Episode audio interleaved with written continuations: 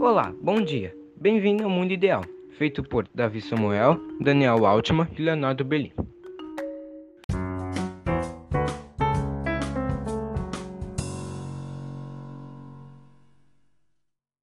Atualmente, o mundo tem diversos problemas com relação à devastação do meio ambiente. As queimadas e a poluição dos veículos movidos a combustíveis fósseis são um dos principais problemas. Combustíveis fósseis são combustíveis formados por meio de processos naturais, como a decomposição de organismos mortos soterrados, e eles contêm alta quantidade de carbono, usados para alimentar a combustão. O carvão mineral, o gás natural e o petróleo são dos mais conhecidos. Para entender, chamamos o especialista Alexandre Mansur para nos explicar melhor quais são os problemas. Tem duas coisas principais. A primeira é que eles lançam na atmosfera, na atmosfera gás carbônico, eles agravam as mudanças climáticas. E tem uma outra questão também que são é, que é a poluição local.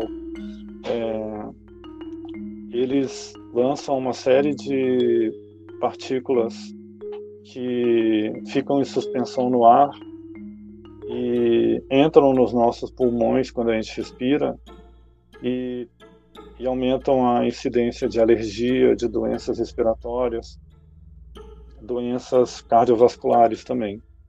É, então, o ar das cidades é muito poluído graças à fumaça dos carros e principalmente de caminhões e ônibus, que são mais desregulados ainda. E eles também criam uma lançam na atmosfera uma substância que quando o sol bate no fim da tarde, ao longo do dia, né, na verdade, quando chega no fim da tarde, aumenta a incidência de um gás chamado ozônio, que é tóxico, muito tóxico. Então, é, tem uma questão de poluição local em lugares que tem uma circulação muito grande de veículos, é, principalmente se os veículos estão congestionados, solta mais gás e isso faz muito mal para a saúde das pessoas. Para quem mora nas cidades, é o maior impacto do, dos veículos é a poluição na rua mesmo. Uma das soluções é o Proálcool. Um programa foi criado após a crise do petróleo, que ocorreu no mundo inteiro. Durante a época da ditadura militar no Brasil, como o preço do petróleo subiu consideravelmente, o governo fez o programa para trocar o combustível, combustível fóssil pelo álcool que é mais barato. Porém, hoje em dia, além da questão do preço, o álcool é melhor para o meio ambiente. Mansur nos explica a importância dele. A gente tem a tecnologia flex, né? todos os carros vendidos no Brasil são flex, e com isso você pode misturar álcool ou gasolina. Além disso, a gasolina brasileira ela tem 40% de álcool. Então, o Brasil hoje, ele, ele a alternativa para você não emitir com combustíveis fósseis é rodar com álcool nos veículos pequenos. Veículo a diesel você não tem essa opção, você teria que ter biodiesel. É...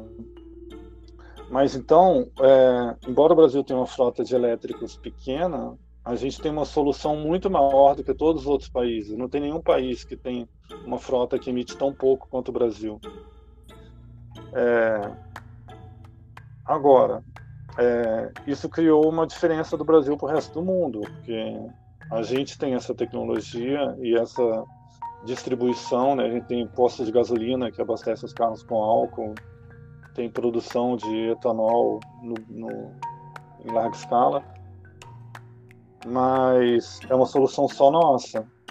É, a grande questão é essa: se a gente vai ficar isolado na nossa solução, ou se a gente também vai fazer uma transição para elétricos ou para híbridos, etanol e elétrico. Falamos com outro especialista, o Aaron Belink, que não concorda com o Mansur. O álcool ainda tem um papel grande aqui no Brasil, né? Eu não sei de cabeça o número, mas tem um percentual de álcool que é colocado no, no junto com a gasolina.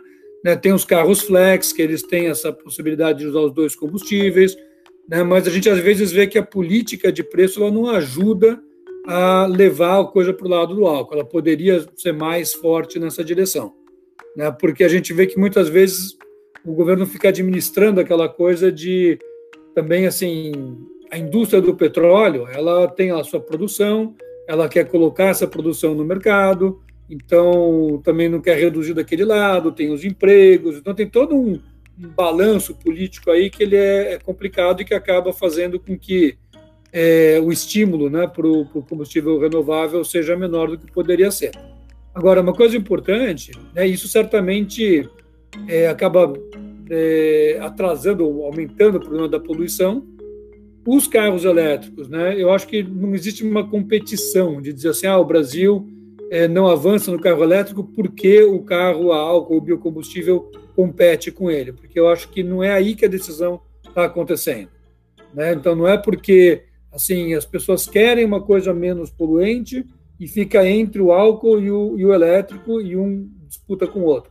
Eu acho que, na verdade, se dá pouca prioridade para o elétrico né, e se dá é, muita, muito estímulo, vamos dizer assim, além do que deveria, para o fóssil, né, para a gasolina, para o diesel feito de petróleo e que deveriam ser menos estimulados. A outra solução é a dos carros elétricos híbridos. Entretanto, na China em 2017 foram vendidos 600 mil carros que não são movidos a combustíveis fósseis. Esse número representa metade de todos eles. Entretanto, no Brasil em 2018, o número de carros elétricos comprados foi apenas de 3,9 mil. E hoje, esses carros representam somente 0,16% dos automóveis brasileiros.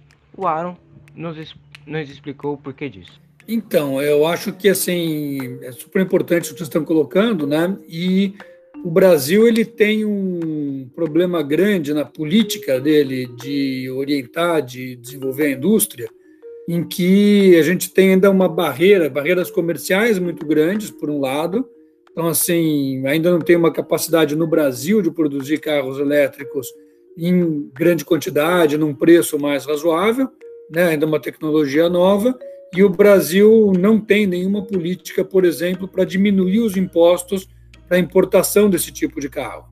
Né? Seria muito bom se o Brasil pudesse é, cobrar menos imposto, de modo que carros que já estão sendo fabricados pudessem ser importados e também desenvolver a indústria nacional para ela poder oferecer esses carros produzidos aqui, gerando empregos aqui.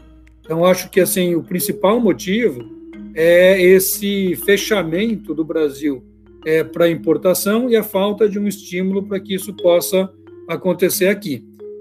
É, só mais uma coisa que eu acho que é legal a gente falar é que muitas vezes as próprias indústrias elas são preguiçosas, né? Elas não querem mudar né, ou preguiçosas, ou porque elas estão bem assim, elas já estão bem do jeito que elas estão. Né? Eu faço o carro com motor a explosão faz 50 anos. Né? É, agora mudar a tecnologia custa dinheiro, dá trabalho, tem mais risco. Né? Então, muitas vezes as empresas elas querem ficar esticando quanto tempo elas puderem aquela coisa que elas já dominam, né? e com isso ela atrasa a entrada de uma tecnologia nova, mesmo que ela seja melhor. Então, essa é uma outra razão que é essa política que as próprias empresas fazem que acaba atrasando o avanço da indústria no país.